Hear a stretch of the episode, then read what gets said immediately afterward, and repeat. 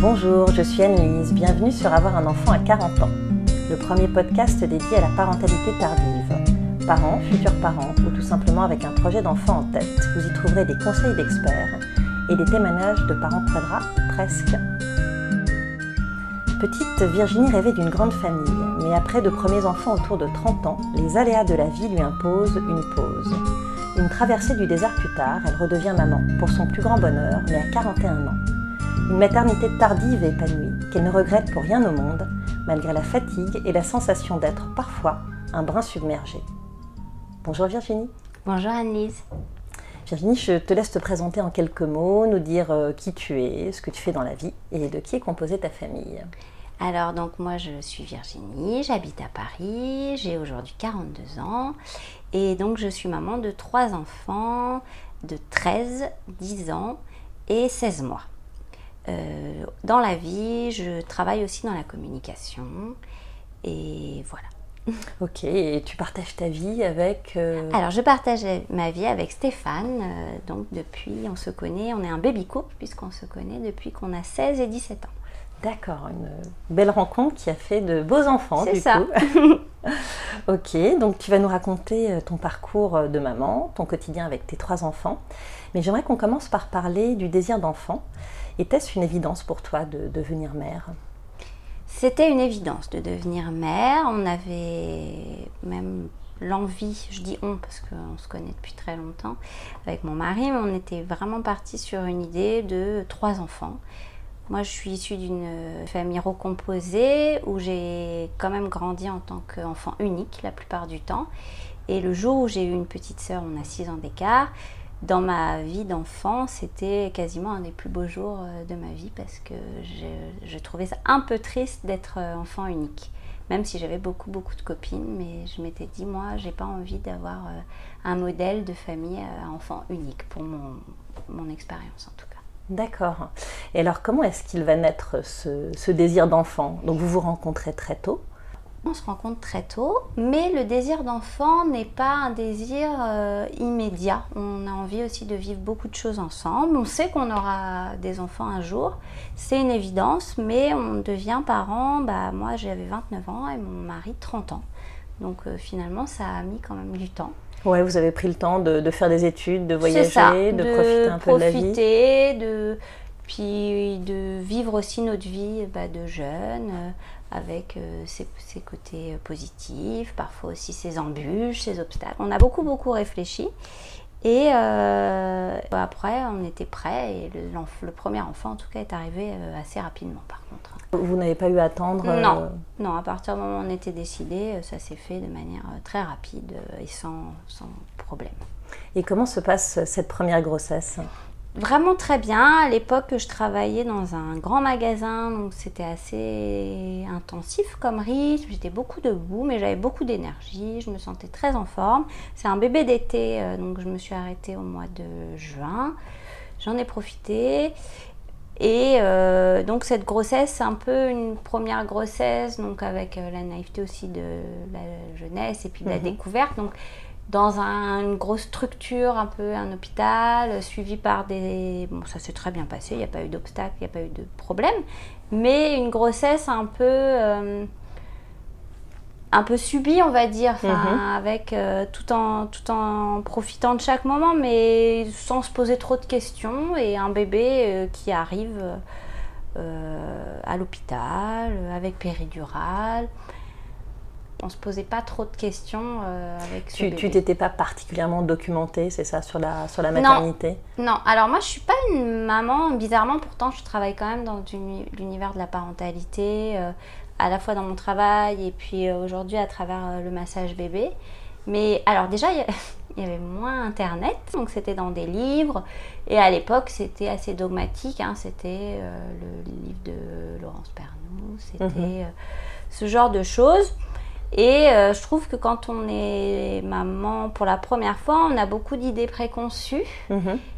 qui, euh, avec le temps, euh, sont souvent mises à mal. Mais donc, j'avais envie d'acheter telle poussette dans tel magasin parce que je trouvais ça joli, chic. et je m'étais pas tellement, tellement renseignée en fait. Ça, ça me C'est pour ça que je dis c'est pas subi, c'est pas dans le sens euh, euh, désagréable, c'est Mhm. vraiment, on, on me disait il faut faire ça, je fais ça. euh, je me posais pas tellement de questions. Oui, tu étais dans une certaine spontanéité en Complètement. fait. Ouais. De- à vivre euh, les choses, mais sans analyse en fait de, de ça. Chose qui est venue quand même un peu plus après, D'accord. pour le deuxième. Et, euh, et, et tu, tu te glisses facilement dans, dans ton rôle de maman à l'arrivée du premier Alors, je me glisse facilement dans l'idée d'être maman. Par contre, je trouve que euh, bah, on devient un, peu plus maman chaque jour en fait. Euh, je trouve que l'amour, il est là, mais l'amour pour moi, il grandit encore plus au fil du temps. Chaque jour, en fait, euh, m'apporte son lot de découvertes euh, et d'amour en plus. Et, et je trouve que quand on est parent, bah, en fait, euh, de voir son enfant grandir, ça renforce encore plus cet amour qui est en soi, quoi. D'accord. Ouais. Et euh, alors, 18 mois plus tard, vous enchaînez avec le deuxième. Voilà. C'était euh, une volonté ou Oui, euh, c'était une volonté et elle est venue pareil assez rapidement. Donc c'était une petite fille. Du coup, tu as quoi? Tu as 33 ans? Bah c'est ça, je- ma fille est née, elle est née en janvier donc j'avais 32 ans et demi. D'accord. Et là, euh, un- une grossesse différente.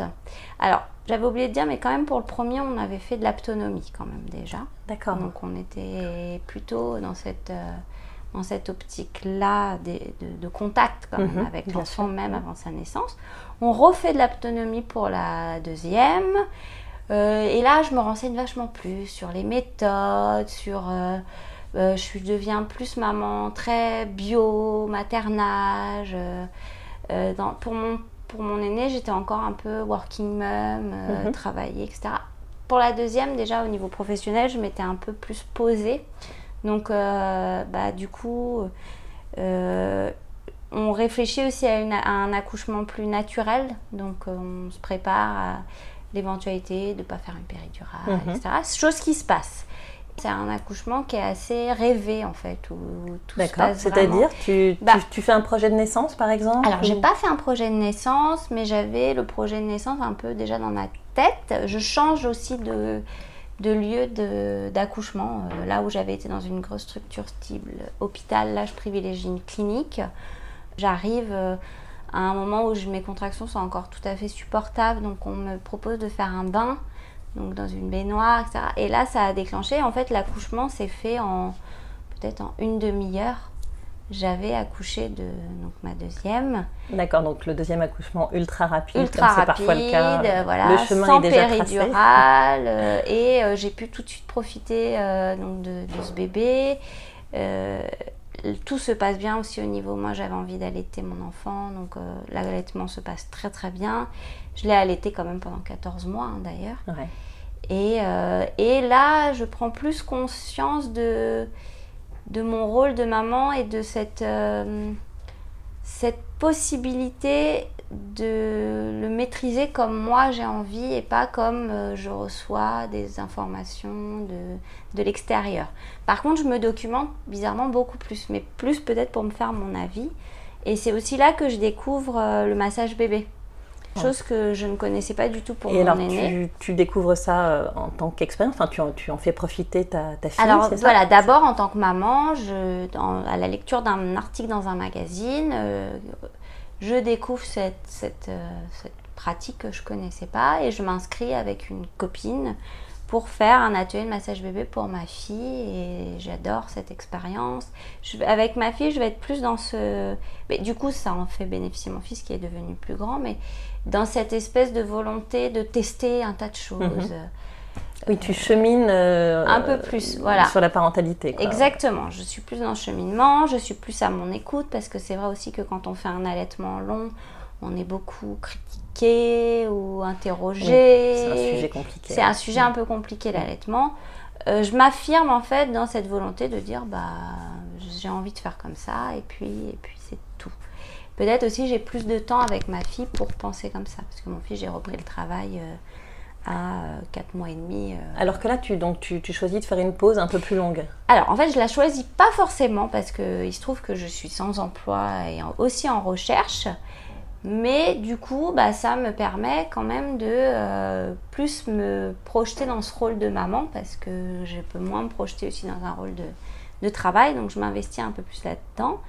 Euh, et ma fille rentre en crèche à partir de ses 9 mois. En attendant, j'ai pas de mode de garde. Donc, c'est aussi une période assez difficile parce que ne pas avoir de mode de garde pour son enfant, ne pas avoir de travail quand on, enfin, quand on a deux enfants, c'est quand même assez angoissant parce que ben, on n'a pas, on n'a pas forcément de revenus, etc. Donc il y a un moment, euh, quand j'ai la place en crèche, où je peux quand même aussi me reprojeter dans une carrière professionnelle. Et je retrouve un boulot, j'ai ma fille doit à peu près un an quand je retrouve un boulot. Et en même temps, j'en profite. Ce boulot, c'était un CDD, mais ça m'a donné un petit coup de pouce financier mhm. pour me poser un peu plus. Et c'est là que j'entreprends euh, la formation pour euh, devenir instructrice en massage bébé. Donc c'est une vraie passion. C'est une vraie passion. J'ai une espèce de révélation et j'adore. La formation de massage bébé, elle est assez courte hein, en fait. Mais euh, il y a aussi toute une, une formation en, en, réalité, quoi, où il faut aller faire des stages, etc. Et en fait, j'adore ça. Bon, après, je comprends assez vite qu'on ne peut pas en vivre, donc il faut faire autre chose. Mais euh, c'est quelque chose qui m'accompagne et qui me renforce vraiment en tant que dans ma parentalité, en fait, où je me rends compte euh, bah, d'être plus à l'écoute. Je, vis plein d'expériences de maman, puis parfois de jeunes mamans, et moi, je me retrouve un peu en, en tant qu'accompagnatrice de ces mamans. Et de, ce credo euh, devient donc finalement, pendant plusieurs années, on s'arrête à deux enfants pendant plusieurs années. Mais moi, euh, je j'accompagne des jeunes parents euh, pendant euh, toute cette période. et donc tu restes vraiment en contact avec la maternité, la parentalité. Alors que en parallèle, mes enfants grandissent et quittent petit à petit cet univers de la petite enfance. De la petite enfance, oui, bien sûr. Est-ce que c'est aussi à cette période que tu lances ton blog? Oui, Exactement. Donc, euh, quand je me suis lancée dans le massage bébé, j'ai opté pour le statut d'auto-entrepreneur et il fallait gagner de la visibilité euh, sur euh, Internet. Et donc, moi, j'avais comme solution d'ouvrir un blog. Donc, au départ, le blog, ça a été consacré plutôt au massage bébé. Mais quand vous, vous entrez dans ce, secteur-là, et eh ben, très vite, vous vous projetez avec d'autres parents et vous rencontrez, donc à l'époque il y avait le réseau des mompreneurs qui était mhm. très actif, donc je suis allée à plusieurs réunions. Euh, il y avait aussi beaucoup de blogs de mamans qui existaient, qui partageaient. Et petit à petit, bah, je me suis intéressée à ça et je me suis retrouvée à aller à des, parfois à des petits événements. Et sauf que bah, en parallèle, il y a aussi euh, des marques qui ont commencé aussi à s'intéresser. Donc de mhm. petits événements entre mamans, c'est devenu aussi parfois des événements organisés par des marques. Et mon blog a évolué aussi un peu euh, à ce niveau-là. Et ensuite, j'ai rencontré tout un tas d'autres euh, mamans blogueuses, puisqu'à l'époque, on mhm. parlait de maman blogueuse, on n'utilisait pas du tout le terme d'influenceuse. Il n'y avait même pas Instagram, Instagram est venu mhm. après. Et ça restait vraiment dans ce partage d'expériences. C'était très spontané, on emmenait nos enfants. Euh, c'était euh, plutôt que d'aller au parc entre mamans, ben, on allait presque à un événement euh, entre mamans. Moi, en parallèle, j'avais toujours mon massage bébé et grâce à ce blog, ben, je gagnais en visibilité.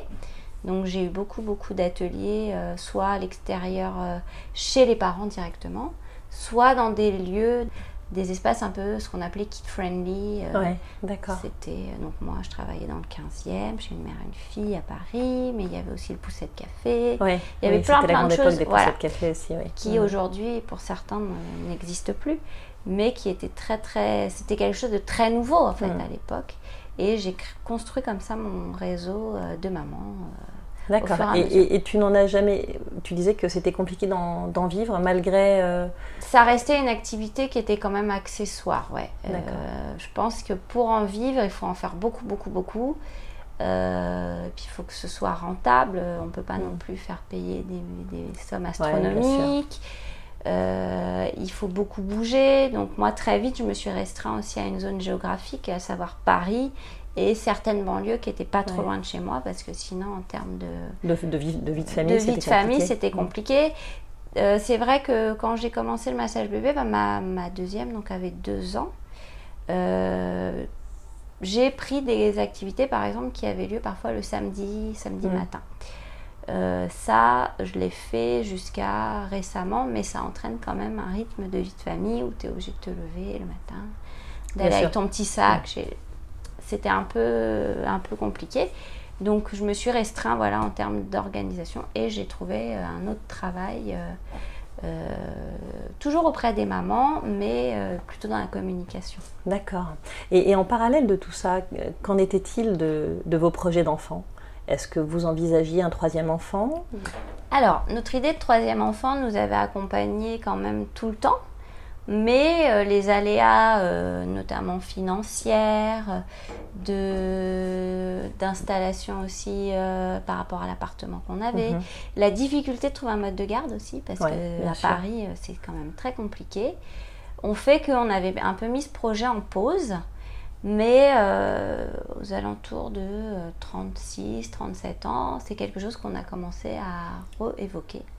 Et euh, on a eu envie, euh, on s'est dit, ben, après tout, pourquoi pas reconstruire euh, une vie de famille En fait, on avait traversé aussi tellement de choses compliquées que finalement, des choses qu'on avait réussi aussi à résoudre. Mhm, hein, mhm, finalement, on s'est dit, bah ok, c'est compliqué d'avoir un troisième enfant à Paris, mais après tout, il ne faut pas toujours s'arrêter à ce qui est compliqué et plutôt aller vers ce qui est beau en fait dans la vie. Donc on a, on a repensé cette possibilité d'avoir un, un troisième enfant. Donc moi j'avais à l'époque j'avais un stérilet que j'avais mis quand même. Euh, et du coup bah, on a décidé, c'était le moment du renouvellement du stérilet. J'ai dit moi je, on va enlever pour le moment et puis on va plutôt euh, aller sur un projet de troisième enfant. Donc c'est ce qui s'est passé. Sauf qu'évidemment bah, on avait, j'avais plus le même âge et, euh, et du coup ça a mis un certain temps avant d'arriver. Ça a mis à peu près deux ans le moment où j'ai enlevé le stérilet et le moment où je suis tombée enceinte. Mhm. Ça a mis deux ans. Euh, je suis tombée enceinte une première fois. Euh, mais j'ai malheureusement, ça n'a pas. J'ai fait une fausse couche assez rapidement. Euh, et du coup, du coup, bah voilà. Et j'avais dit, moi, j'ai pas envie d'aller dans un on était assez d'accord avec mon mari, on voulait que ce se fasse plutôt naturellement, on ne mhm. voulait pas aller dans un processus d'accompagnement. Dans un parcours de PMA, c'est tout, ça. voilà, quelque chose que vous envisagiez. Pas du tout.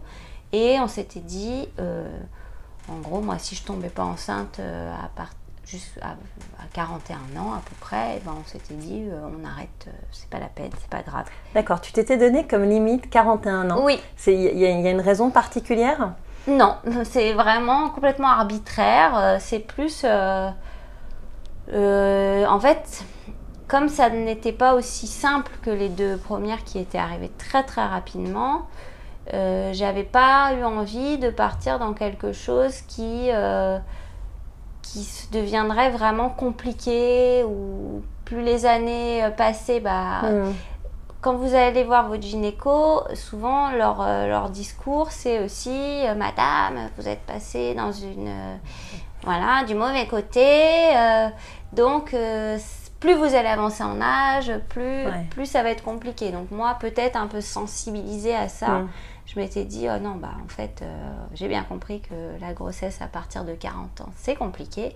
Donc peut-être que cette idée de 41, c'était euh, un peu euh, une limite arbitraire, mais qui peut-être me rassurait. En fait, bon, Est-ce que c'était aussi une limite par rapport à l'accompagnement que tu pouvais offrir à, ce dernier enfant ou, pas du tout? Ou tu ne, tu ne te formulais pas de... Pas tant que ça. Alors bizarrement, c'est vrai que maintenant que notre enfant est là, on, on a bien conscience qu'on n'aura pas le même âge du tout que ses frères et sœurs.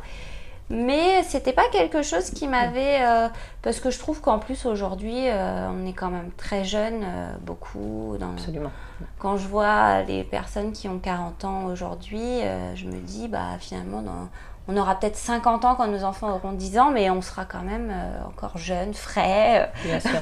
ouais, je trouve qu'on n'est plus dans cette optique-là. Après, bien entendu, c'est vrai que on sait quand même que malgré tout, on est plus.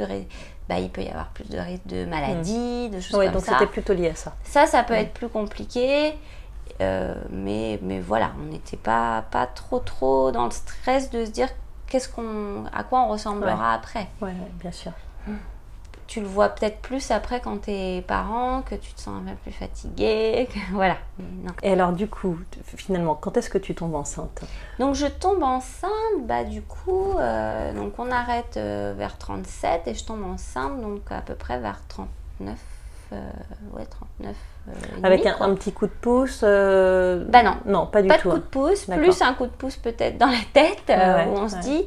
Et en fait, donc je fais cette fausse couche, mais je retombe enceinte très très rapidement. Je dirais peut-être une semaine après, en fait, d'après ah mes calculs. Ah ouais, vraiment, ça a été très rapide. Et là, ça fonctionne, et du coup, bah euh, Loïs arrive, donc euh, elle est née en 2018, donc euh, elle arrive, je venais de fêter mes 41 ans. D'accord. Parce qu'on est à peu près de la même. Et alors, comment elle se passe cette, cette troisième grossesse Alors, cette troisième grossesse, déjà, bah, je travaillais quand même plus parce que j'avais un rythme de travail plus soutenu, deux grands qu'il faut quand même accompagner beaucoup. Euh, je me sens tout de suite plus. Alors peut-être que c'est psychosomatique aussi, hein, j'en sais rien, mais je me sens tout de suite plus fatiguée. J'ai aussi beaucoup plus de petits maux de grossesse, euh, mal de dos, euh, les nausées. J'ai eu des nausées alors que j'avais jamais eu de nausées avant. la fatigue. non, c'est une grossesse qui est quand même plus difficile. En termes de poids, je prends pas forcément beaucoup de poids pour cette grossesse. Mais heureusement parce que bah, j'avais vraiment plus mal au dos, les jambes mhm. lourdes, etc. Euh, et du coup, c'est vrai que je m'arrête aussi un peu plus tôt. Euh, initialement, je devais m'arrêter en décembre, euh, non, en janvier, et je m'arrête en décembre. Je m'arrête à peu près un mois plus tôt. sur les conseils aussi de mon gynéco qui trouve que j'ai beaucoup de trajets, que j'ai quand même, c'est quand même mon troisième. Son argument aussi, c'est de me dire, bah, vous avez 40 ans, alors euh, on va vous Oui, parce que un, un, troisième à 41 ans, c'est pas comme un premier à 41 ans, donc tu as quand même deux enfants qui sont pas encore complètement autonomes. Oui. oui. Donc j'imagine que ça, ça change un peu la donne. Ça change quand même un peu la donne, même si j'ai la chance d'avoir quand même des grands et que c'est pas non plus des enfants en bas âge. Oui, ouais, bien sûr. Mon grand, il se débrouille quand même beaucoup. Et du coup, ton aîné à quel âge à ce moment-là? Bah, il va sur ses, il a 11 ans et demi puisqu'il est de d'août lui, donc il a 11 ans et demi quand sa petite sœur est née. Ok, oui. Donc oui, lui quand même, il est. Euh, il est assez, il se débrouille, il va tout seul au collège. Si hmm. j'ai besoin d'aide pour faire une petite course, il le fait. Il y a quand même, euh, voilà. Par contre, ma deuxième, bah, à l'époque, elle, elle, va avoir 9 ans. Oui. Elle est quand même plus petite, il euh, faut mmh. l'accompagner à l'école, il faut s'en occuper, il y a les activités. Mais c'est vrai qu'ils sont quand même mignons parce qu'ils peuvent se gérer. Euh. Ouais, Après, c'est plus moi une fatigue une fatigue plus présente. Et puis aussi euh, mon col était un peu plus ouvert parce que forcément un troisième bah, le chemin est déjà plus fait. donc euh, c'est aussi ça qui fait que mon gynéco décide de m'arrêter Ouais, pour éviter, pour éviter la prématurité, une prématurité. Parce que c'est un peu plus euh, fréquent, euh, c'est vrai, euh, passer 40 ans. Exactement. Donc ça, c'est quelque chose qu'on n'a pas arrêté de me seriner. Il faut se reposer. Votre col est ouvert, votre col est ouvert. Le chemin va être plus rapide. Et en fait, c'est celle qui est arrivée vraiment la plus à terme. Hein. je crois que je me suis économisée. Et alors, avant de parler de l'accouchement, justement, ce, suivi, tu, le sens hyper médicalisé? Tu sens que c'est quand même différent des, des deux autres grossesses? Oui, un plus, peu plus anxiogène plus anxiogène. Plus que médicalisé parce que alors j'accouche à la même euh, clinique que ma fille qui est une clinique vraiment très à l'écoute, très accompagnante et tout. Par contre, mon suivi se fait non pas par une sage-femme mais par mon gynéco qui est aussi obstétricien et qui est euh, dans cette euh, bah, qui est obstétricien dans cette clinique. Donc là alors peut-être parce que c'est un gynéco aussi, mais je sens plus quelque chose vraiment sur euh, le développement du bébé, etc., que sur la maman. En fait, la maman, elle est déjà euh, un peu plus, euh, bon, oui, si vous avez envie de faire un peu telle préparation, faites-le, mais c'est pas très très grave. Ce qu'il faut, c'est vraiment ce côté, votre bébé, votre bébé, il est pas... Alors j'ai beaucoup entendu, votre bébé, il est pas assez gros, votre bébé, il est un peu petit, votre col est ouvert, donc attention. Voilà, c'est plus ce mmh, genre de choses que. Oui, des mises en garde euh, plus permanentes. des mises en garde mmh. permanentes que. Euh, que des échographies euh, tous les mois ou ce genre de choses. Oui, voilà. il n'y a, pas de protocole particulier. C'était un peu comme ça, ce que moi j'avais envie de faire à côté, type yoga ou je ne sais pas quoi. oui, si vous voulez, mais il n'y avait pas vraiment de. D'ailleurs, on n'a pas fait grand-chose pour cet euh, enfant. Peut-être aussi parce qu'on la sentait déjà, enfin, on se sentait un peu plus près à l'autonomie. Ça faisait mm. quand même déjà deux fois qu'on en faisait. Donc, on était très à l'écoute. Et puis, ce qui est marrant dans cette euh, grossesse tardive, c'est que c'était un peu le bébé de la famille. il n'y avait pas que le papa et la maman, il y avait aussi les grands en fait qui étaient partie prenante dans cette grossesse. Donc c'était euh, bah, c'était plus ça en fait que centré sur, bien sur, sûr. sur, euh, cette espèce de bulle. Il y avait Mhm. moins cette bulle en fait, bizarrement, euh, que pour les deux grossesses précédentes. Par contre, je me suis arrêtée plus tôt et, euh, et le côté médicalisé, oui, euh, où il y avait le, le gynéco. Bah, après, le gynéco, il me connaissait, donc oui, il faisait attention au poids, etc. Mais il, l'avait- il avait vu aussi qu'on n'était pas des grands gabarits. Moi, je suis pas très grande. Mm. euh, Mm. Euh, je suis plutôt petite. Mes bébés précédents n'étaient pas très très grands, pas très gros. Par contre, euh, je me souviens que c'était l'échographiste qui... euh, alors lui, c'était marrant parce que c'était un père de famille, il avait sept enfants, je crois. Mais alors, il faisait peut-être 1m90. Donc lui, il était particulièrement perturbé par la taille et le poids de ce bébé. Ça l'obsédait. Et du coup, vraiment, mais il n'avait pas en fait peut-être percuté qu'en face de lui, il avait aussi... euh, mon mari fait 1m70, moi je fais 1m53. Donc on faisait Oui. pas des grands gaillards. Oui, ou- et que finalement c'était assez euh, normal tout ce qui se c'était assez normal. Euh, mais c'était quand même une obsession, une obsession. Et c'est vrai que du coup, bah, quand bébé est arrivé, c'était un petit bébé à la fois en taille, à la fois en poids. Donc même après, bon ça on va en reparler, mais même au début, et ça c'est quelque chose qui continue, Hmm. où il se trouve effectivement que Loïs est quand même un petit bébé en poids. D'accord. Mais elle suit son chemin. Enfin, moi, je suis pas issue d'une famille où les femmes dépassent 1m55. Donc, euh, bien sûr, bien sûr. Non, mais ça joue évidemment. ça joue. Hein, Bien sûr. euh, voilà. Et tu me parlais des deux grands. Euh, comment ont-ils pris l'annonce de la grossesse? Ah, ils étaient super, super heureux. Vraiment. Et- et- eux, ils attendaient, ils avaient envie de te réclamer un, un un troisième peu, enfant? un peu. Euh, ma fille, elle, euh, elle, est, elle est très marrante, ma fille, parce qu'elle avait deux rêves qui étaient euh, bah, d'avoir un bébé, enfin d'avoir un petit frère, un petit soeur, et d'avoir un chien. Donc euh, je lui ai dit, bah voilà, écoute, euh, tu ne vas pas avoir un chien, et elle ne l'a toujours pas, mais tu vas avoir une, un petit soeur, un petit frère. Alors parce que nous, on a la particularité de ne jamais vouloir connaître le sexe de nos enfants. Donc on Surprise à chaque surprise à chaque fois. Donc tu vas avoir un petit frère, un petit soeur. Donc les paris étaient ouverts. Euh, on pensait presque tous avoir un petit garçon. On s'est quand même assez trompé. mais les paris étaient ouverts, mais ils étaient hyper heureux. À l'époque, on était en vacances quand on leur a annoncé la grossesse. Et donc j'avais un petit ventre euh, qui, qui pointait, mais c'était quand même assez léger. Mais ma fille avait dit Oh, maman, on dirait qu'elle a un petit peu grossi. Euh, Elle me dit bah, je, me trou- je trouvais que tu avais un petit peu euh, pris du ventre. Mais je me suis dit Bon, peut-être. On était en Italie, on mangeait beaucoup de, de choses. Mais euh, voilà, c'était assez mignon. Mais oui, oui, non, ils étaient hyper, hyper heureux. Et cette grossesse, euh, ils, étaient très, ils ont été très, très bienveillants vraiment pendant toute, toute la grossesse.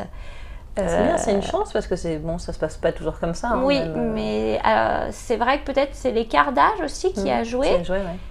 Euh, ils avaient leur, euh, bah, mon fils rêvait plutôt d'un petit frère parce qu'il voyait, bah, il avait une petite sœur, donc lui, il avait ce côté où il se disait, bah, j'aurais et un- aussi un petit frère, je pourrais lui faire partager, jouer au foot, enfin des choses un Mm. peu de garçon. Euh, la deuxième, elle était, elle a un côté, elle est très douce en fait. euh, La deuxième, donc euh, bizarrement, elle aurait pu être jalouse parce qu'elle avait quand même son statut de petite dernière. Et de fille. Et de fille, donc. euh, mais elle s'en fichait un peu. Elle, c'était vraiment le côté d'avoir euh, un petit frère, une petite sœur à s'occuper Ouais. et à, à- de plus être aussi la dernière. Ça, ça lui plaisait. Ouais, Bizarrement, de devenir l'enfant du milieu lui faisait pas du De tout devenir peur. grande sœur, quoi. Exactement. Ça, ça lui plaisait. Euh, Et c'est vrai que c'est resté ensuite, maintenant que, que sa petite sœur est née, elle s'est tout de suite installée dans ce rôle de grande sœur. Ça lui, D'accord. ça lui a plu tout de suite. Et alors, du coup, comment, comment se passe l'accouchement? Alors, donc l'accouchement, euh, donc troisième, on m'avait dit, ça peut aller assez vite. Mais euh, j'étais vraiment restée sur... Mes accouchements précédents étaient différents, mais c'était tellement bien passé que je m'étais complètement installée dans ce côté euh, où ça va aussi bien se passer.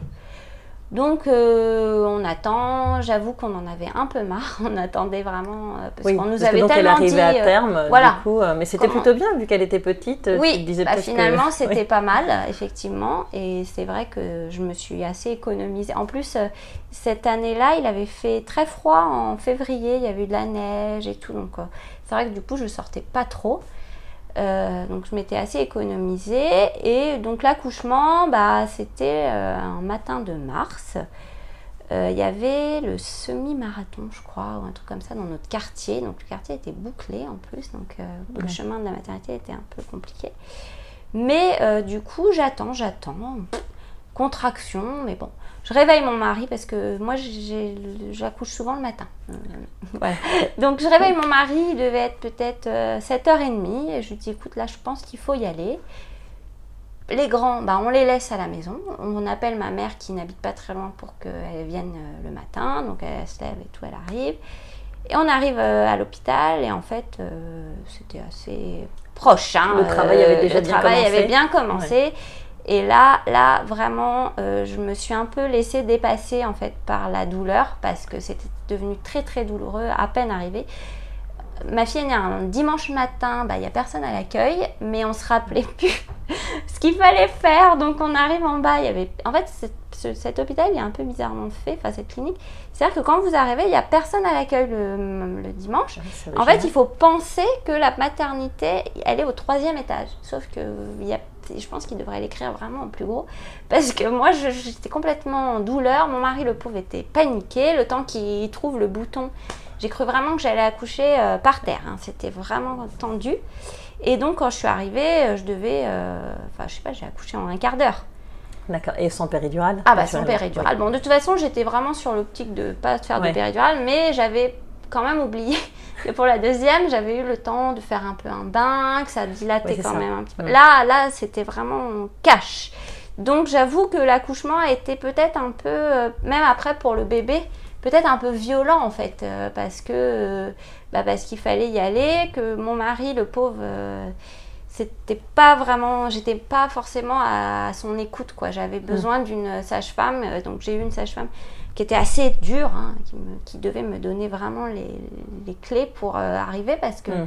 je me laissais vraiment submerger par la douleur. Mais ça a été très rapide. Une douleur qui est quand même très rapide. Oui, bien sûr. Et euh, quand euh, la petite est arrivée, alors donc je dis la petite puisqu'on connaissait pas le sexe, donc c'était rigolo. Par contre, je pense que comme je suis arrivée peut-être un peu tard, elle, elle s'est retrouvée un peu en détresse.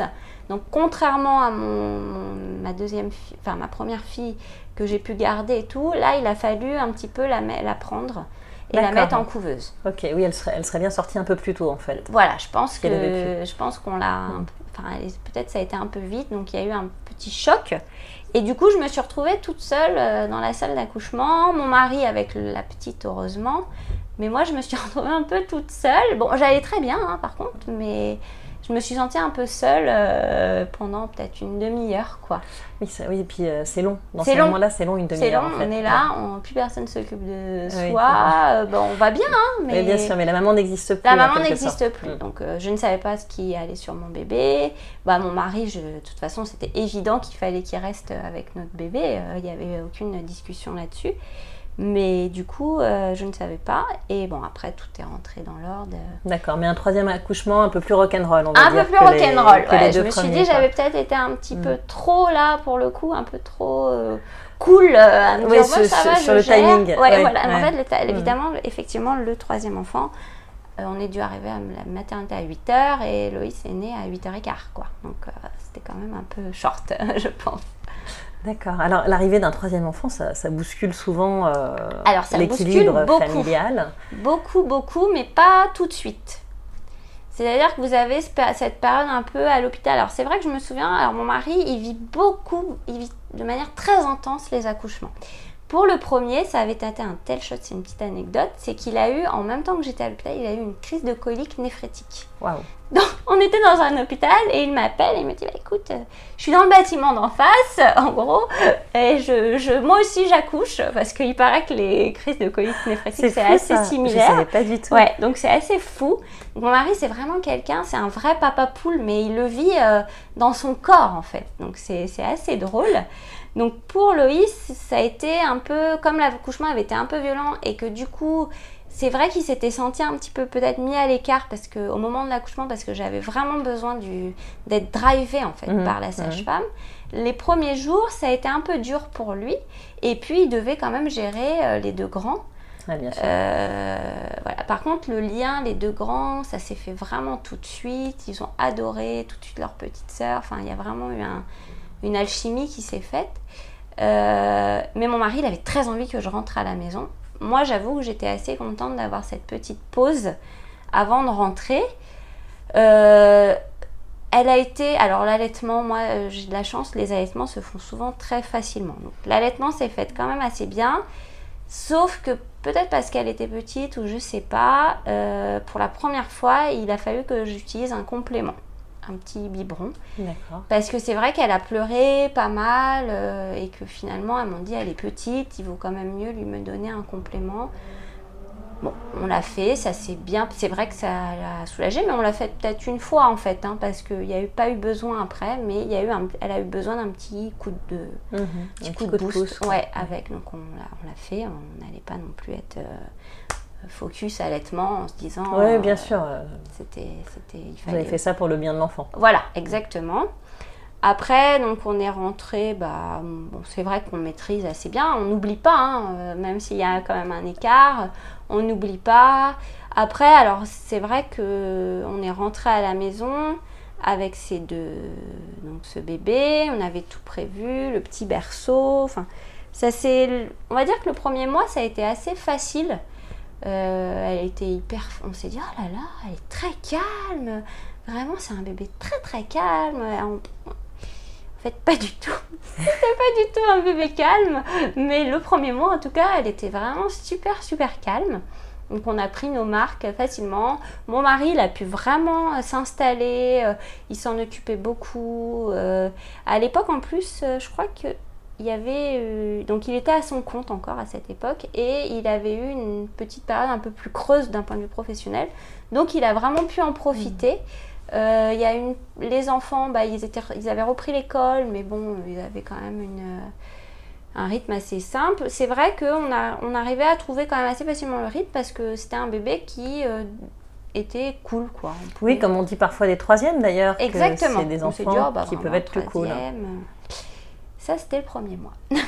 en fait, elle a elle s'est mise ensuite à avoir ces espèces de pleurs là euh, que les enfants ont vers 18h, entre 18h. Ah oui, les fameuses pleurs les euh, où, ils déchargent. Exactement, les pleurs de décharge. Donc elle s'est mise à avoir des sacrés pleurs de décharge, souvent entre 18h euh, et 21h. Alors là, vraiment compliqué parce qu'il faut enchaîner le repas, le... même si les grands se géraient parce qu'il n'y avait pas, mais enchaîner le repas, les devoirs. Euh, veiller quand même au bien-être de tout le monde. Les mm. pauvres euh, s'en occupaient aussi un peu parce qu'ils ont besoin. Donc on, a, on avait, euh, entre mon mari et moi, on enchaînait, c'était un peu mm. compliqué. elle dormait quand même assez bien. Par contre, bon, je l'allaitais, mais ça me réveillait à la limite, ça ne réveillait que moi quand elle. Mm. Mais on arrivait quand même à trouver. Mais il y avait vraiment cette espèce de course là du, du, soir qui était assez compliquée pendant plusieurs mois. Par contre, en termes de congé maternité, c'est vrai que j'ai eu la chance d'avoir eu un assez long congé parce que pour le troisième, on a un congé plus long. Oui, tout à fait. Et que j'ai accouché en mars et que j'ai repris le travail qu'en septembre. Donc, même si le rythme était un peu intense le soir, euh, j'arrivais quand même à un peu m'organiser mm. bah, pour euh, dans la journée. Mais elle dormait pas beaucoup elle t'était beaucoup, beaucoup, beaucoup. Et ça, c'est vrai que moi, j'étais quand même euh, assez persuadée en fait des bienfaits de l'allaitement. Donc, je me, je me, j'avais pas envie de sortir de ça. Donc, ça, après, moi, je, enfin, j'avais accepté ça, donc je m'en occupe, je le faisais de manière assez spontanée un peu partout. Mais ça casse un peu un rythme où, bah, quand vous avez des grands enfants, vous faites des activités de grands. Oui, bien sûr. Euh, vous faites, euh, bah, vous allez au cinéma, vous hmm. faites. Là, avec un bébé, c'était un peu plus compliqué. Donc, et, justement, le fait de se replonger, de se remettre dans les couches, dans les nuits courtes, dans l'allaitement. Euh, à, 41 ans bah, C'est assez compliqué. Tant que je travaillais pas, ça allait. Je trouve que quand tu travailles pas, tu arrives quand même à le faire. Es à et à récupérer. Tu à récupérer, et à t'accorder des petits moments de pause te dis, les grands, si j'avais besoin de faire une sieste, je sais que je peux les laisser, ils peuvent euh, se débrouiller pour s'occuper tout seuls. Ça a été un peu plus sportif quand j'ai repris le travail. Pourtant, j'avais quand même une place en crèche. Voilà. Heureusement. Heureusement, parce que concilier les trois enfants plus le travail, où je travaille quand même, à, j'étais à mi-temps, hein, j'étais pas à plein temps. D'accord. Mais j'ai quand même un poste où j'ai des responsabilités, mhm. c'est un travail qui Oui, oui, il vaut mieux que tu aies une nuit complète Exactement. pour aller travailler. Quoi. Donc ça, les nuits complètes, bah, avec le recul, c'est pas ce qui m'a semblé le plus difficile. Ce qui était compliqué pour euh, Loïs, c'était déjà, elle a eu beaucoup de mal à aller à la crèche. Moi, j'avais envie de continuer de l'allaiter. Donc, je continuais de l'allaiter matin et soir. Par contre, pendant les heures de crèche, elle n'était pas allaitée. Mais j'avais pas, euh, j'ai pas tiré mon lait et tout. Donc, je pense que pour elle, c'était aussi compliqué parce que on était rentré dans un rythme où, bah, pour s'endormir, elle était, euh, mmh. elle était toujours contre moi. Enfin, alors en plus, euh, on est passé du berceau au lit, et là, je ne sais pas ce qui s'est passé, mais le lit ne, ne lui a pas plu, alors qu'elle adorait le berceau. Donc on est passé sur du cododo. Ah oui, c'est ça, un peu. Et là, elle était déjà. Bah, elle était plus grande. Oui, c'est ça. Donc, cododo, euh, hmm. euh, où en fait, euh, après, c'était aussi une solution parce que la nuit, finalement, c'est plus facile d'avoir. Mais elle est devenue très envahissante, mais comme un bébé. mais du coup, hmm. du petit troisième qui était cool, c'est devenu le petit troisième un peu chef. Un peu compliqué, le tout à 41 ans. Voilà, assez exclusif. C'est un bébé qui elle adore ses frères et sœurs. Mais elle est quand même cette relation très exclusive avec mm. euh, sa maman. Peut-être que moi, c'est quelque chose aussi que j'ai créé inconsciemment, euh, mm. en me disant c'est la petite dernière. Il faut en profiter. Il faut en profiter, etc. Donc, je, bah, au début, bizarrement, j'avais dit non, mais je l'allaite. Oh non, j'ai pas envie de repartir dans un allaitement long. C'est courageux. Je l'allaiterai jusqu'à 6 euh, mois. En fait, je l'allaite encore et elle va avoir 17 mois. Ça reste quand même, euh, du coup, une relation mm. très fusionnelle. Euh. Et, comment tes deux autres enfants vivent cette relation euh, très fusionnelle avec tout l'amour qu'ils ont pour leur petite sœur, bien sûr Bah parfois, je sais qu'ils aimeraient, enfin ils sont contents quand on arrive à faire des journées nous trois, où on la met à la crèche.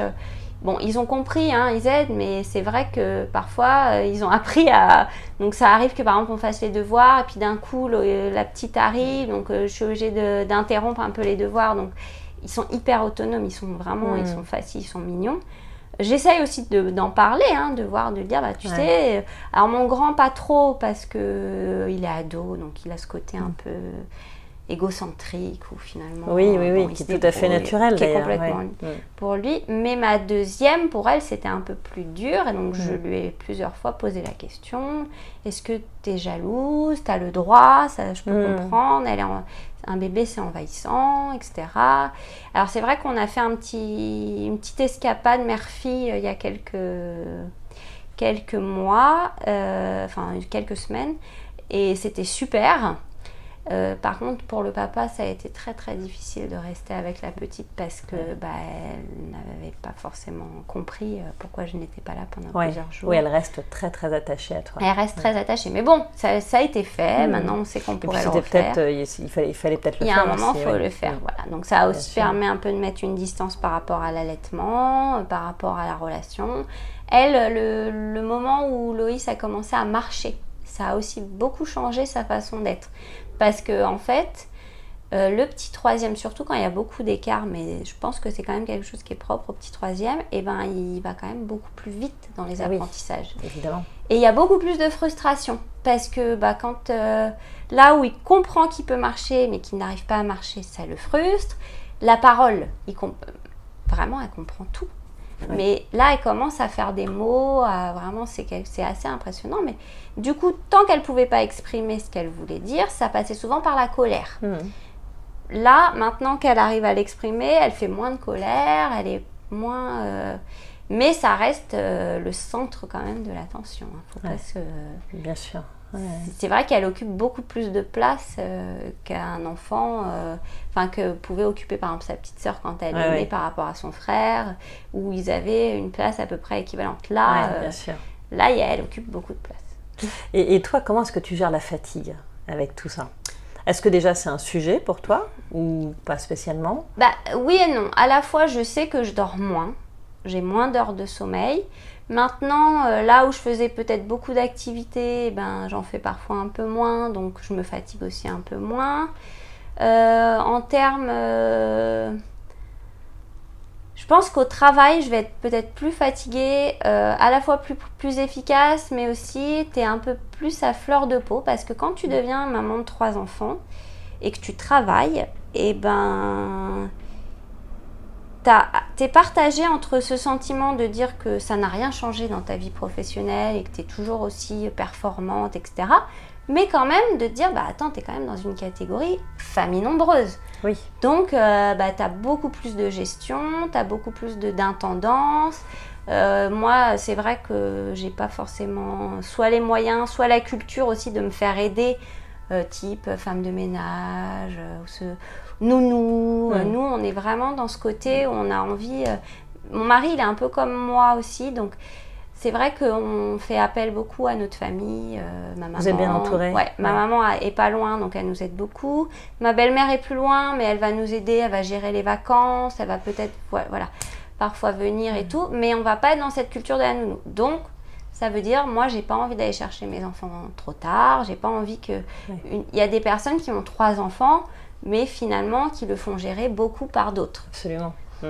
Moi, c'est pas du tout ma philosophie et c'est pas mon. J'ai vraiment envie de voir grandir mes enfants. Et tu as la chance d'avoir donc des parents et des beaux-parents qui sont encore assez dynamiques pour s'occuper de tes enfants. C'est pas toujours le cas. C'est pas toujours le cas. C'est une question en effet qui s'est posée.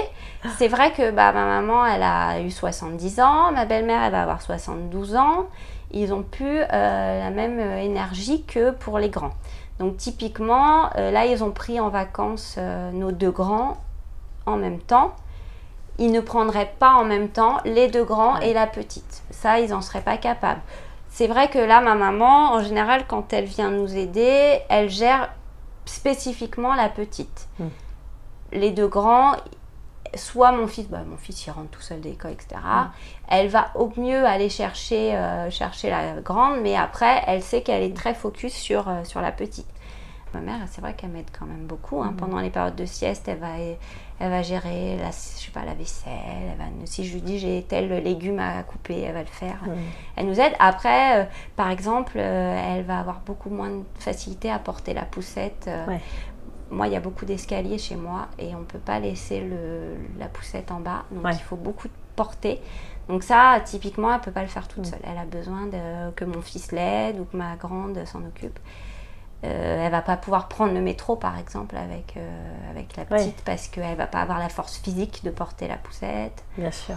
Ça reste, euh, c'est un peu différent de ce qu'elle a fait pour les deux premiers. Pour les deux premiers. Mm. Où elle, mais elle a plus de temps parce que pour les deux premiers, elle travaillait. Voilà, c'est aussi la différence. Oui, donc quelque part, ça, s'équilibre. Au niveau professionnel, bah, moi j'étais au, plus qu'au 4-5e, j'étais au 3-5e et avec quand même un poste un peu à responsabilité. Là, on a changé, on a été racheté. Je me suis bien rendu compte que j'allais pas pouvoir rester au 3-5e, donc je vais euh, passer en fait à un temps. Euh, alors, je reste au 4-5e. Je vais garder que mon mercredi. Ça veut dire que là où j'avais mon jeudi pour le massage bébé et pour faire des choses pour moi, ça, ça va être terminé. Ça va être vraiment euh, un vrai 4-5e où je n'aurai que mon mercredi. Donc, hmm. qui dit mercredi dit quand même, euh, en fait, jour des enfants. Absolument. Et finalement, euh, pas tellement de repos pour pas toi. Pas tellement de repos. Donc, je ne sais pas ce que ça va donner. Mais si tu veux, je me suis sentie quand même un peu obligée parce que j'ai hmm. quand même. Alors, pourtant, je travaille quand même dans une entreprise qui est très bienveillante. Mais je me suis rendu compte que bah, on te fait quand même un peu payer euh, ton côté hmm. famille nombreuse.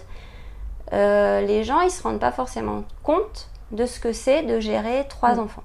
Oui, bien sûr. Autour de toi, c'est, euh, ça, il peut y avoir des petites réflexions. Euh, donc il faut apprendre un peu les devants. Mm.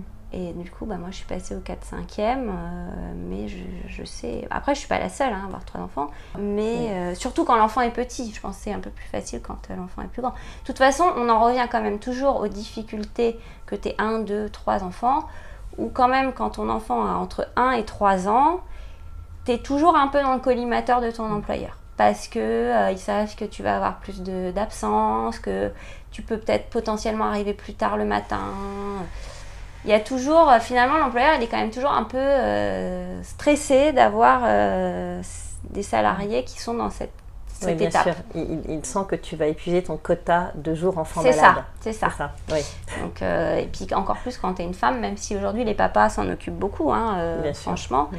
Mais euh, le côté femme, euh, bon, alors trois enfants, c'est à la fois, à la fois ça peut être rassurant parce qu'ils savent qu'ils ont affaire à une personne qui est structurée et tout, mais en même temps, euh, oulala, trois enfants, euh, potentiellement plus de maladies, et en plus un enfant en bas âge, euh, donc euh, bon, peut-être plus de fatigue. Mais bon, donc faut un peu se, faut un peu quand même se, se battre encore pour affirmer que oui, c'est pas parce que tu as une famille nombreuse que t'es pas, t'es pas actif, dynamique et concentré sur ta, ta Ouais. tâche. Oui, effectivement. Alors, tu as eu trois enfants entre 30 et 41 Mhm. ans. Est-ce que tu sens les bénéfices de la maturité avec euh, Loïs, donc euh, ta petite dernière? Je sens les bénéfices de la maturité sur pas mal de points. Alors déjà, je pense que d'un point de vue euh, purement euh, marketing et commercial, tu es moins un pigeon. C'est-à-dire que tu te concentres vraiment sur l'essentiel. D'accord, Donc, oui. Tu as pris du euh, recul par rapport tu- à la consommation. Tu prends et- beaucoup de recul, même si tu arrives quand même de craquer sur des choses. C'est vrai qu'avec elle, euh, même dans les jeux, dans tout ça, on va aller vraiment dans des choses, euh, un- de l'eau avec une éponge, enfin, très Montessori. Oui. Par contre, Ah ouais. alors par contre, voilà, à la fois tu vas à l'essentiel, mais à la fois tu te concentres sur peut-être des pédagogies ou des choses euh, qui sont peut-être plus en adéquation. Alors peut-être aussi c'est comment le monde évolue. hein. On est quand même dans une période euh, aussi où on, on parle beaucoup du réchauffement climatique, de la surconsommation, etc. C'est vrai qu'avec Loïc, je vais être vachement plus dans cette pédagogie-là. euh, Montessori, je vais être beaucoup plus à son écoute, euh, à- je me prends encore moins la tête, par exemple sur l'allaitement, ou même, bon, même si je, je sais que j'ai pas forcément dans l'optique de l'allaiter jusqu'à je ne sais quel âge, mais je me dis, bah, après tout, euh, je vois pas en quoi c'est choquant finalement d'allaiter un bébé de deux ans. Ouais. Il y a plein de cultures qui le font, pourquoi pas, tant que l'enfant est bien. Je, je vais vraiment moins me prendre la tête et me faire beaucoup plus euh, confiance. Et plus de lâcher prise aussi, du Et coup. beaucoup plus de lâcher prise. Alors, il y a des choses qui sont pas bien. hein, On va, non, non, bien sûr. Non, non, ça ne veut pas dire ne euh, pas mettre de règles, mais de lâcher prise par rapport aux événements de la vie, comme tu le disais sur l'allaitement, bah, finalement, euh, euh, si elle veut, si elle en a encore besoin, je, je continue. je Tant vais que être, moi je peux le faire. Complètement.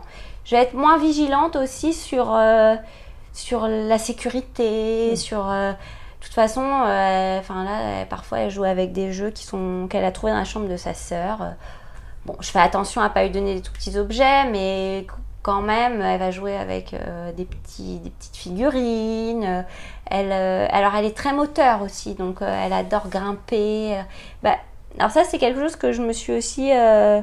enfin, qui vient un peu de la pédagogie Montessori, où plutôt que de dire Ah, attention, tu vas Mm. tomber, de lui expliquer que potentiellement c'est quand même euh, quelque chose qui, est un- qui peut être un- qui peut avoir des dangers, qu'elle peut essayer de le faire, mais que c'est quand même à elle aussi de se rendre compte de l'environnement, etc. Donc ça, je suis beaucoup plus aussi. euh, j'ai pas mis des caches prises partout.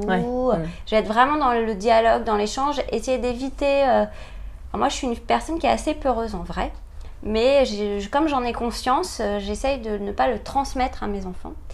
Donc, euh, d'essayer plus de la laisser expérimenter, de se rendre compte parfois. Donc, c'est vrai que par exemple, Loïse va être une enfant qui va peut-être plus euh, s'être cognée ou être tombée, mais sans vraiment. Mais je, je sais aussi que c'est quelque chose qui, qui la fait grandir en mm. fait. Parce que et qui coup- génère moins de stress chez Mm. toi, en fait. et qui génère moins de stress. C'est un bébé qui est un peu plus craintif malgré tout que ses frères et sœurs, mais elle va être plus craintive des autres personnes. Je ne sais pas pourquoi. Peut-être c'est son côté assez exclusif qui génère ça. Mais dans l'environnement, j'essaye quand même de faire attention pour la laisser euh, faire. euh, et elle est marrante parce qu'elle va être vraiment dans la reproduction des gestes. Elle va. alors, pourtant, c'est pas un truc que j'adore faire, mais elle adore faire le ménage. Elle, elle adore prendre un truc, un chiffon, nettoyer comme. euh, Ça, il paraît que c'est très bien. Hein. voilà, ils adorent, c'est- elle c'est- adore c'est faire très, ça. très formateur. Et... euh, C'est vrai que par exemple aux écrans, alors je veux pas du tout la mettre sur des écrans, mais il se trouve qu'on a quand même une télé qui est dans le salon. Bah, elle est peut-être plus confrontée euh, aux écrans que son frère et sa sœur. Donc c'est vrai que quand elle est là, bon, je vais éviter que les enfants regardent des choses pas adaptées, on va quand même éviter mm. d'allumer la télé et tout. Maintenant, j'avoue que je me suis rendu compte du pouvoir des dessins animés, notamment à des moments cruciaux, par exemple quand je vais faire ma douche ou quand je vais eh ben, elle a ses petits, sa petite habitude où elle regarde, pourtant elle est petite, mais elle va regarder peut-être 10 minutes, un quart d'heure. Oui, c'est ça. Tu, tu n'es pas ayatollah euh, des écrans. Tu, là, là, aussi, on sent un certain euh, lâcher prise. Et... Quelque chose parce que tu es obligé de toute façon, mm, parce que mm. aussi bah, les grands, euh, ils vont être sur leur téléphone ou sur leur tablette. Bah, c'est vrai que on essaye. Oui, c'est compliqué de lui interdire tout écran alors qu'elle a quand même des modèles. Bah oui, et je le vois hein, tout de suite. Et puis, il faut quand même pas oublier que moi, j'ai quand même un compte Instagram. Bien sûr. Donc, bah, alors, c'est quelque chose, euh, quand elle est née, j'avais pas trop trop envie de la mettre en photo euh, bébé. En fait, j'ai même pas trop communiqué auprès de ma grossesse. J'avais pas envie de faire tous ces. Alors, si j'avais des photos de grossesse, j'avais envie de les garder plutôt pour mhm. moi.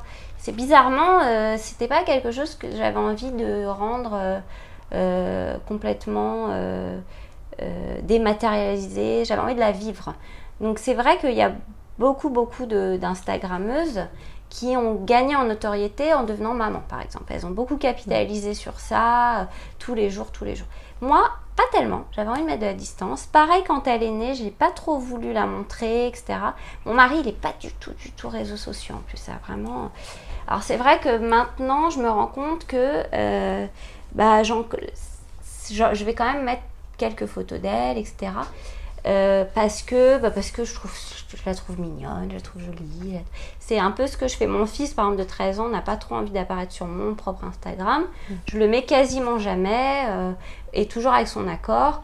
Ma grande, que je prenais beaucoup, en plus elle est très très photogénique. Ma elle est très jolie, je confirme, je l'ai vue, elle est absolument euh, ravissante. J'avoue que j'avais vraiment peut-être exploité un peu. Et l'autre jour, elle m'a dit, tu sais, maman, j'ai plus trop envie. Que... Donc, j'ai compris et maintenant, j'essaye d'en mettre moins. Euh, ben, j'avoue que bah, du coup, je me rabats sur la petite qui est très mignonne aussi. Mais oui, mais parce qu'on a envie aussi de, de forcément voilà, de partager. Tu as envie de partager, voilà. Et puis ce sont tes, tes, dernières premières fois. Enfin, c'est ça. Sauf si euh, oui, vous avez un projet. Euh. mais oui, oui, tu as raison. Il y a ce côté. Moi, quand j'ai ouvert mon blog, en fait, hormis le fait que je l'ai ouvert pour le massage bébé, il y avait aussi, moi j'ai un côté un peu nostalgique. Je, suis je fais partie de ces gens qui, euh, bon, qui essayent de vivre dans le présent et tout, mais qui aiment bien me souvenir du passé, qui adorent les photos. Moi j'adore l'histoire de toute façon depuis tout le temps. Donc cette espèce d'histoire familiale. Euh, et c'est vrai que pourtant j'adore écrire, mais je me suis rendu compte bah, que malgré toute la bonne volonté que tu as, et eh ben, remplir des carnets, des choses, tu le fais pas autant que tu voudrais le faire. J'ai toujours pas fait son album euh, de, naissance ou de première année, alors que ça fait 150 fois que je me dis il faut que je le fasse et tout. Donc Instagram, ça a ce côté où tu sais, comme tu publies une photo, hmm. elle va rester. Absolument, bien sûr. Et c'est plus facile, c'est plus spontané que hmm. de prendre la plume. Ou, Donc ça, ça c'est pour ça aussi que je partage. Euh, tu vas trouver peu de photos de moi sur Instagram. Je suis pas trop. Euh, il euh, y a des filles qui vont beaucoup se mettre en elles en situation sur Instagram. Moi, j'ai beaucoup de mal avec mon image et elles, elles vont te dire qu'elles n'aiment pas leur image, donc elles se publient beaucoup pour se rassurer. Moi, je fais plutôt partie de ces gens qui, du coup, bah non, n'ont pas envie de se voir en fait. Et Mais par contre, c'est vrai que j'aime bien, j'aime bien partager cette, euh, cette vie euh, qu'on a aussi, mais en simplicité en fait. Ah j'ai pas. Euh, enfin, ma vie, elle a rien de. J'ai pas envie. En plus, j'ai pas envie de mentir aux gens en faisant croire que euh, toute ma vie est toujours euh, jolie. Je, vais juste partager des moments. Après, c'est comme toutes ces personnes qui sont sur les réseaux sociaux, bah, tu progresses un peu. Là où tu mettais des photos parfois très spontanées, tu sais qu'aujourd'hui, eh ben, il faut faire des photos un peu plus travaillées, mises en scène. Donc, tu, tu finis aussi par être emporté par ça.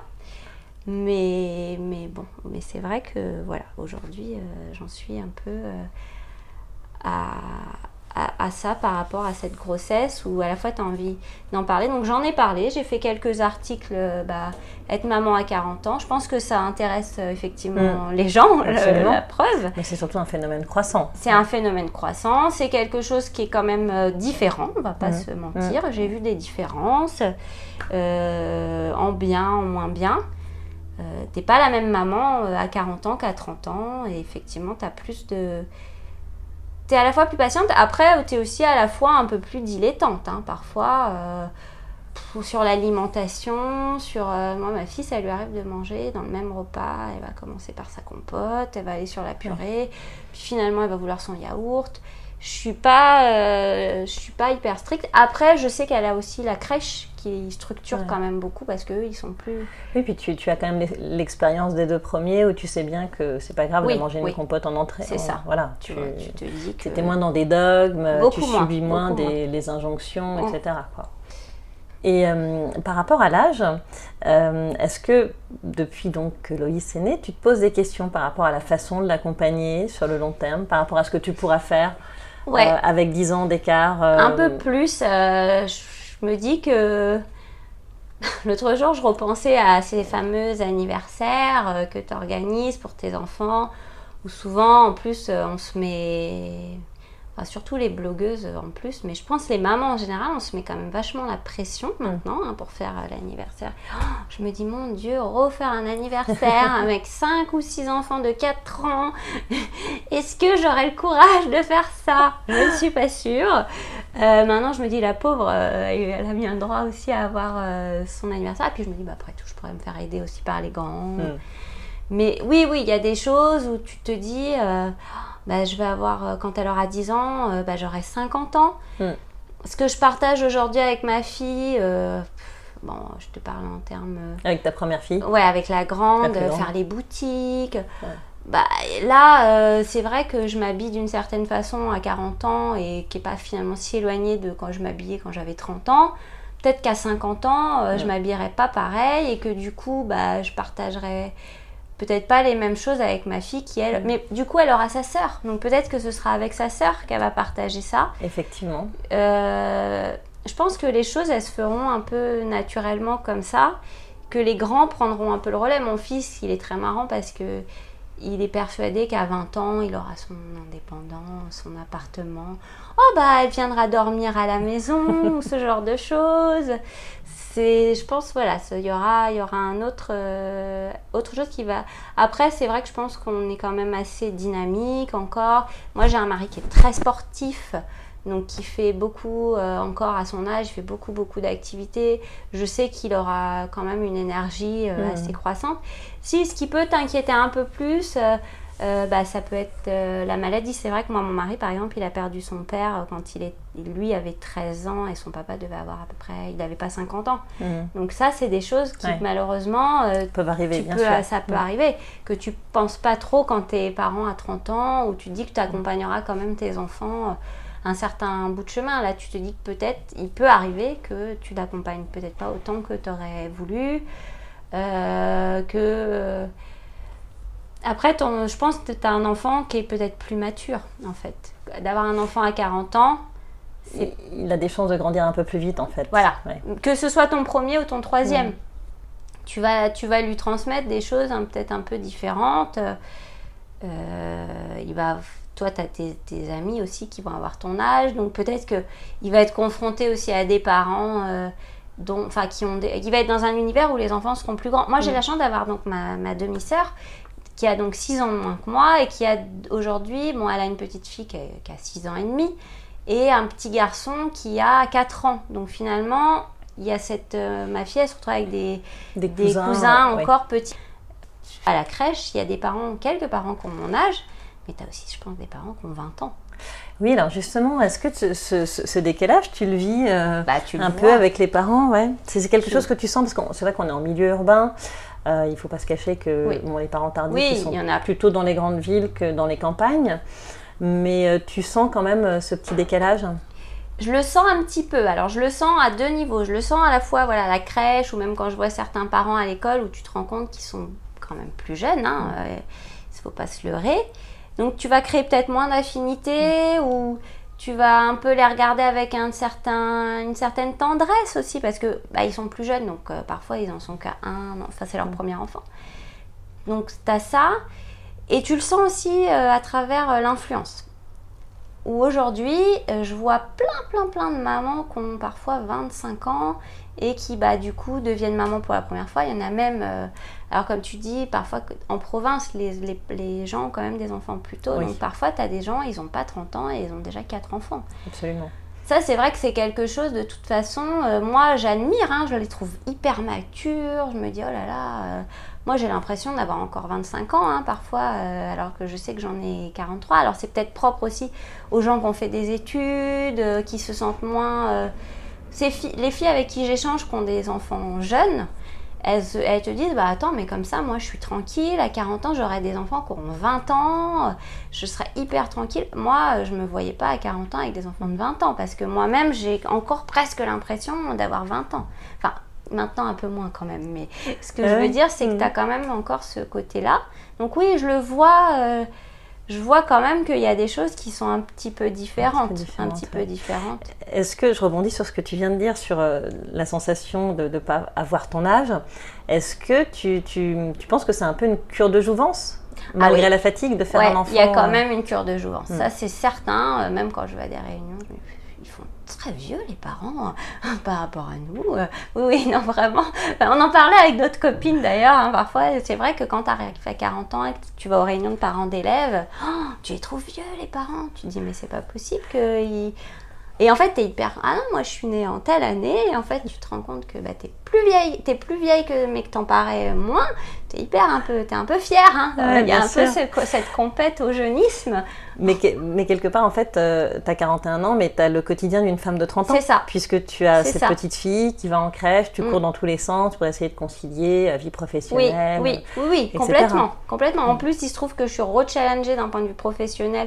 C'est un hasard, hein, mais du coup, eh ben, je me dis bon, euh, bah, il faut pas que tu te positionnes comme euh, parce qu'à 40 ans, euh, bah, je veux dire, j'ai l'âge du président. hein, Absolument. tu te dis qu'il faut quand même un peu, faut quand même être installé hein, d'un point de vue Ouais. carrière. Or moi, j'ai quand même un peu galéré. Euh, je me rends compte, j'ai un poste qui est intéressant, mais je ne m'étais pas du tout sentie dans ce poste de la cadra euh, qui est aujourd'hui pas du tout. Et avec Loïs, hein, j'ai presque une excuse pour dire bah non, moi je peux pas, j'ai 30 ans. Hein. Alors qu'en fait, j'ai pas du tout 30 ans. Mais oui, oui, il y a ce côté un peu euh, où tu malgré tout, ouais, tu, tu repars dans un, dans, un autre, euh, dans un autre univers. Donc, pour euh, mes deux aînés, bah, je suis la maman de 40 ans, avec des ados, etc. Mais c'est vrai que pour la petite, on est plutôt les parents de 30 ans. hein. Ça, c'est vrai que tu, tu redécouvres toutes tes, toutes tes- les premières fois en plus. Euh, bah, première fois où tu l'emmènes à la plage, euh, là, on, va, on, on pensait lui faire son premier manège. Enfin, C'est ça qui est assez drôle et c'est ce que je me disais malgré tout, finalement que tu es 20, 30, 40, voire même 50, les premières fois, ça reste des, ça reste des premières fois. Mm. Tu les revis avec le même, euh, la même, euh, le, même, le même attendrissement, la même émotion, le même... je pense que ça te renvoie aussi à ta propre enfance, hein, tout simplement. Et même si tu t'en rappelles plus, mais de voir grandir un enfant, en fait, c'est quelque chose d'assez merveilleux et d'assez... euh, bah, d'assez magique. Il y a Mm. une magie, que, quel que soit l'âge que tu es, en fait. Bien sûr.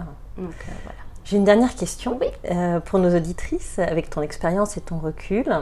Quel conseil tu donnerais aux femmes, déjà maman ou pas du tout maman, qui veulent faire un enfant sur le tard? Alors, donner un conseil, c'est toujours un Conseil peu... ou, ou peut-être un mot de la fin euh, Bah, le mot de la fin, c'est un peu ça. C'est peut-être... euh, alors, peut-être euh, bah, se... se faire confiance, se dire que... Alors, c'est vrai que c'est différent suivant qu'on en ait déjà un ou qu'on n'en ait pas un. Bien sûr. Quand on quand on n'en a pas, bah, de se dire que 40 ans, c'est pas du tout trop tard pour être euh, maman. Euh, au contraire, on peut, on peut apporter beaucoup de choses. Qu'il faut, je pense qu'il faut un petit peu se, se lâcher et ne peut-être se dire que oui, on a un enfant à 40 ans, mais peut-être se comporter quand même comme une maman, comme si on avait 30 ans. Parce que si on est trop strict, trop. euh, ben, on a ce côté un peu vieillot et ça, ça va se ressentir parce Mm. que, parce que c'est jamais rigolo pour un enfant d'avoir des parents vieux. Alors Mm. si en plus on se comporte comme des vieux, là c'est foutu. Donc peut-être quand même euh, ce conseil-là Ouais. de se dire qu'il vaut mieux quand même euh, essayer de se, de se faire un, un bond en arrière et se dire que bah, on peut faire comme si on avait 30 ans, ça marche. Ça, c'est la première chose. Et que quand, quand on a déjà une fratrie qui est déjà installée, eh ben, il faut euh, accepter que ça va quand même chambouler votre quotidien. Mm. Que c'est, des, c'est beaucoup de. On tâte beaucoup le terrain, que, que c'est plus fatigant quand même. Mais en même temps, bah, ça peut rouler, il n'y a pas de problème, il n'y a pas de raison. Et, et qu'il faut, il faut essayer de se mettre quand même au niveau de ce bébé, euh, tout en l'incluant dans cette fratrie, mais pas oublier qu'on a un bébé et pas un enfant euh, qui a 5, 10. Mm. enfin, voilà. Mm. Ça, c'est important que chacun ait quand même sa place et de se ménager des petits moments pour chacun. Voilà. Merci Virginie de nous avoir confié ton histoire. Ton témoignage nous montre bien qu'il est possible de redevenir maman sur le tard et d'en profiter pleinement, peut-être même un peu plus que dix ans auparavant. Je rappelle aussi que tu tiens le blog C'est doux moment où tu partages ton quotidien et tes conseils de maman et qu'on peut suivre ton actualité sur Facebook et Instagram. Bah, merci beaucoup euh, de m'avoir proposé ce- cette interview. Euh, J'étais très touchée et j'espère euh, bah, avoir donné envie aux mamans qui se posent encore la question qu'à 40 ans, il n'est jamais trop tard. Et à ceux qui ont déjà des enfants, de se dire bah, qu'on peut repartir dans la maternité même à 40 ans que finalement la partie qui peut faire un peu peur, couche, biberon ou autre, c'est ça dure très peu de temps et que c'est plutôt beaucoup de bonheur de repartir avec un bébé euh, à 40 ans. Merci à vous, chers auditeurs et auditrices, de nous avoir écoutés. J'espère que ce podcast vous a intéressé, qu'il vous a inspiré et peut-être même déculpabilisé. Pour poursuivre les échanges et la discussion, je vous invite à nous rejoindre sur notre page Facebook. À très bientôt sur Avoir un enfant à 40 ans.